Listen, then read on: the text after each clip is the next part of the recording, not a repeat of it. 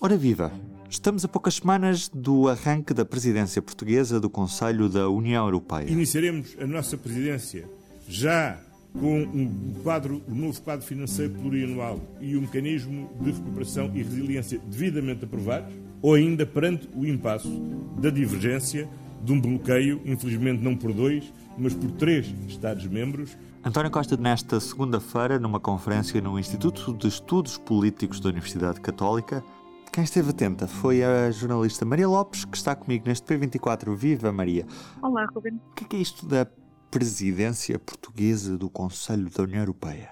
Bom, é, primeiro que tudo, o Conselho da União Europeia é uma das instituições da arquitetura europeia.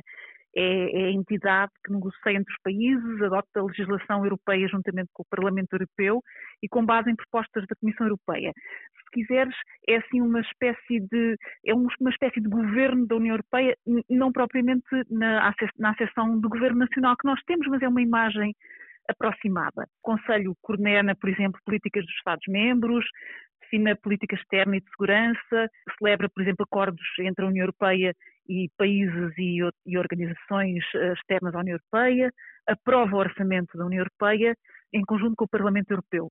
E isto é extremamente importante. Mas já lá vamos. Esta presidência do Conselho pertence a cada país por seis meses. Durão Barroso dizia que era uma espécie de quando os países se apropriam da União Europeia. Porquê?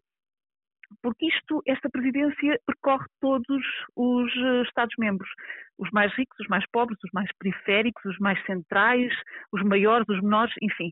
Um, e os Estados-membros têm que trabalhar em trio, ou seja, isto, é um, isto foi um, um, sistema instituído pelo Tratado de Lisboa, em que se fixam os, os objetivos a longo prazo e que gera também a agenda mais próxima, ou seja, por exemplo, eh, neste momento, quem está a presidir ao Conselho da União Europeia é a Alemanha, que teve que trabalhar com Portugal, que será o próximo, e que teve que também trabalhar com a Eslovénia, que vem a seguir a Portugal. E, e portanto, Portugal vai presidir entre 1 de janeiro e 30 de junho uh, do próximo ano a, a, a este Conselho. Uhum. E quais é são as prioridades desta presidência portuguesa? Há prioridades fixadas, de facto, mas elas, neste momento, estão muito dependentes daquilo que a Alemanha ainda conseguir fazer até 31 de dezembro. Porquê? Porque as prioridades, uma delas é colocar em execução o plano plurianual, portanto, o orçamento da União Europeia e o plano de recuperação económica, a chamada, a chamada bazuca, uh, para, para recuperar cada país, a União Europeia, uh, das consequências desta pandemia.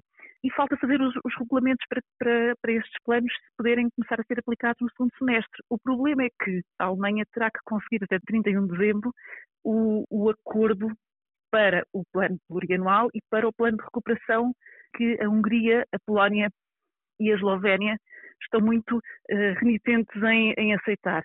Além disso, portanto, essa é uma das prioridades que está em perigo, não é? Ou pelo menos para conseguir concretizar, de facto. A outra prioridade é desenhar um plano para reforçar a autonomia estratégica da Europa, para esta voltar a ser autossuficiente em muitas áreas. Isso viu-se um, agora na pandemia, quando toda a Europa estava à espera de máscaras e ventiladores vindos da China. Houve uma altura em que a estratégia por toda a Europa foi deslocalizar produção para, para a Ásia, isso agora está a refletir-se na forma como eh, a Europa conseguiu responder à pandemia. Portanto, uma das ideias é voltar a trazer todo esse potencial para a Europa. Outra prioridade é criar as condições para a transição climática e a transição digital. E esta questão da transição digital é que pode ser a mais complicada.